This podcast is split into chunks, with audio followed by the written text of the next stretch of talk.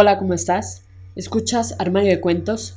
Yo soy Mari Carmen y en el día de hoy toca Tu cuento hecho audiolibro, donde podrán escucharte cientos de personas alrededor del mundo a través de 11 plataformas donde publicamos Armario de Cuentos, entre las que destacan Spotify, iTunes, entre otras.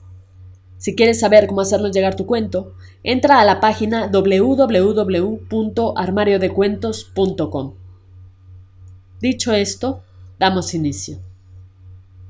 La rata veneno, de Luis Guzmán. Ojalá se hubiera encontrado en algún rincón de la casa esa rata que no hace un par de días entró por la puerta principal. Se instaló cómodamente en la pequeña cueva que se formó bajo la escalera de piedra y se alimentó con abundantes porciones de queso y de veneno que mi madre colocó allí con sumo cuidado y con la más negra de las intenciones.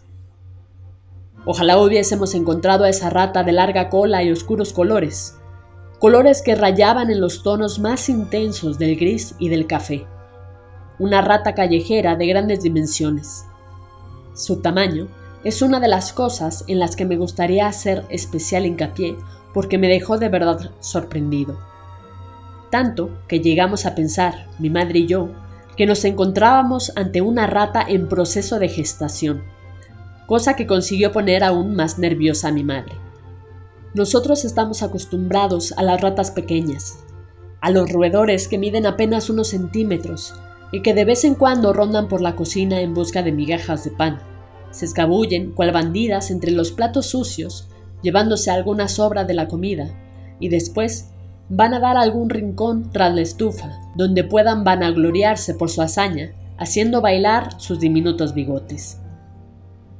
Estas ratas de las que les hablo no representan un problema. Sí es verdad que en ocasiones podemos llegar a toparnos con alguna bolsa de pan mordisqueada o con alguna caca en las herramientas de papá que guarda en uno de los cajones de la cocina, pero es cuestión de tiempo para que esas ratas torpes y pequeñas caigan en las pegajosas trampas que mamá tiene la costumbre de comprar por eficientes. Pero ahora bien, esta rata de la que les hablaba en un principio era un caso completamente distinto y muy particular. Y digo muy particular porque al parecer a la nueva inquilina no le surgía efecto el veneno que mi madre colocaba con gran disciplina noche tras noche a los pies de la escalera. La rata arrasaba con el queso y con el veneno por igual, cosa que a mi madre y a mí nos provocaba un raro escalofrío que nos recorría el cuerpo. Esta rata, a la que yo decidí bautizar como la rata veneno, se paseó por mi casa varios días como si fuera su propia casa. En una ocasión, llegué de la calle pasada la medianoche, y después de hurgar un poco en el refrigerador, me encaminé directo a las escaleras, escaleras que parecían ser el nuevo hogar de la rata veneno, y antes de poner un pie en el primer escalón, sucedió lo que más temía. La vi y ella me vio a mí con sus inmensos ojos, apenas redondos, que parecían hundirse en un interminable agujero color petróleo. Estábamos yo y la maldita rata veneno, frente a frente, los ojos fijos uno en el otro, como dos guerreros que se disputan el terreno. Y entonces hice lo que cualquier persona inteligente que se respete haría.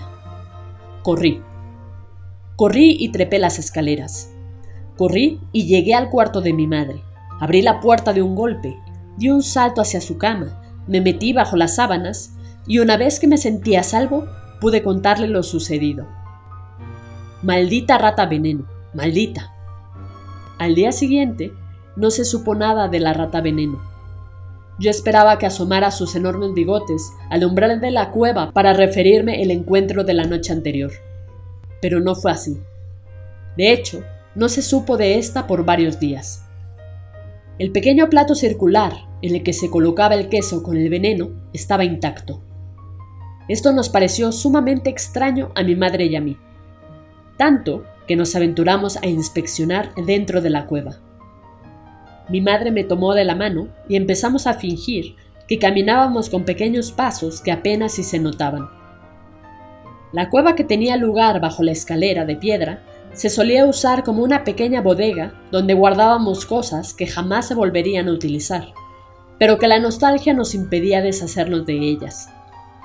Una vez que nos encontramos frente a la pequeña entrada en forma de N minúscula, ambos asomamos la cabeza y comenzamos a mover cada cosa con el mayor de los sigilos posibles. No fuéramos a molestar a la susodicha rata veneno. Después de un tiempo, nada de nada. La rata no estaba allí. ¿Será que logré asustarla? ¿Será que la mirada fulminante que lancé aquella noche sobre ella la corrió de mi casa de una vez y para siempre? Me preguntaba para mis adentros con cierta pedantería. Pasaron los días y nosotros empezamos a cantar victoria. Sin embargo, no nos podíamos conformar con suponer que la rata veneno estaba muerta. Necesitábamos su cadáver para poder dar fe y testimonio de ello, pues hasta no ver, no creer. Una tarde que yo llegaba de la escuela, escuché la voz de mi madre y la de mi padre discutir en la cocina. Por el volumen de voz con el que se hablaban, supuse que era algo importante y que yo no debía inmiscuirme en ello. Todo esto cambió cuando una palabra pronunciada por mi madre taladró mis oídos y despertó de pronto mi curiosidad. Rata. Están hablando sobre la maldita rata veneno, pensé y con un audaz movimiento me zafé la mochila y sin procurar ningún cuidado la dejé caer sobre el piso. Me apresuré a la cocina con la intención de apreciar y escuchar mejor lo que allí estaba sucediendo. Ojalá hubieran encontrado a la rata debajo de la estufa. Cuando llegué a la cocina, mi madre, con un gesto colérico y con el índice completamente erguido sobre los demás dedos, señalaba la estufa y repetía, Que allí está, Puedo jurar que esa rata se murió debajo de la estufa. Yo lo sé, mi olfato nunca me falla. Mientras ella se aferraba a su discurso, mi padre reía y aseguraba que él no olía nada. Le pedía se tranquilizara y se olvidara del asunto, cosa que mi madre no estaba dispuesta a hacer. ¿Y quién sí? ¿Quién olvida una rata que come veneno? Fue tanta la insistencia de mi madre que al cabo de unos minutos Tenía a mi padre hincado frente a la estufa, con sus herramientas en la mano y con la cabeza metida en el hornillo de ésta, tratando de desprender una parrilla que impedía ver con certeza lo que se encontraba a ras de suelo. Por fin lo logró. La parrilla sucumbió ante los golpeteos del martillo y logramos ver el interior de la estufa. Nada, absolutamente nada, ni un bigote, ni una pezuña, ni una cola de rata, ni siquiera restos de comida que indicaran su paso por allí, solo un triste y vacío hediondo y oxidado. Maldita rata veneno, maldita. Mi padre sentenció a mi madre con un te lo dije. Ella, en vez de secundar el te lo dije de mi padre, con alguna otra frase que diera pie a otra discusión, se entristeció al ver que solo se había encontrado con una estufa vieja y en muy mal estado. En parte también se lamentaba del hecho de que aquel olfato tan tenaz del que se jactaba le hubiera fallado. Después de eso, abandoné toda esperanza de encontrarme de nuevo con la rata veneno, con la sorprendente e increíble rata que comía veneno sin inmutarse. Noches después del incidente de la estufa, mi madre y yo seguimos dejando el pequeño plato de plástico con queso y veneno en caso de que a la rata le diera hambre y decidiera regresar. Ah, qué rata veneno. ¿Dónde andarás? ¿Dónde morirás? Fin. Esto ha sido todo. Espero que te haya gustado. Si fue así, compártelo con todos tus amigos. No olvides comentar qué te pareció este cuento de Luis Guzmán. Recuerda seguirnos en nuestras redes sociales, Facebook, Twitter e Instagram. Nos encuentras como Armario de Cuentos. Con esto me despido. Cuídate mucho. Hasta la próxima.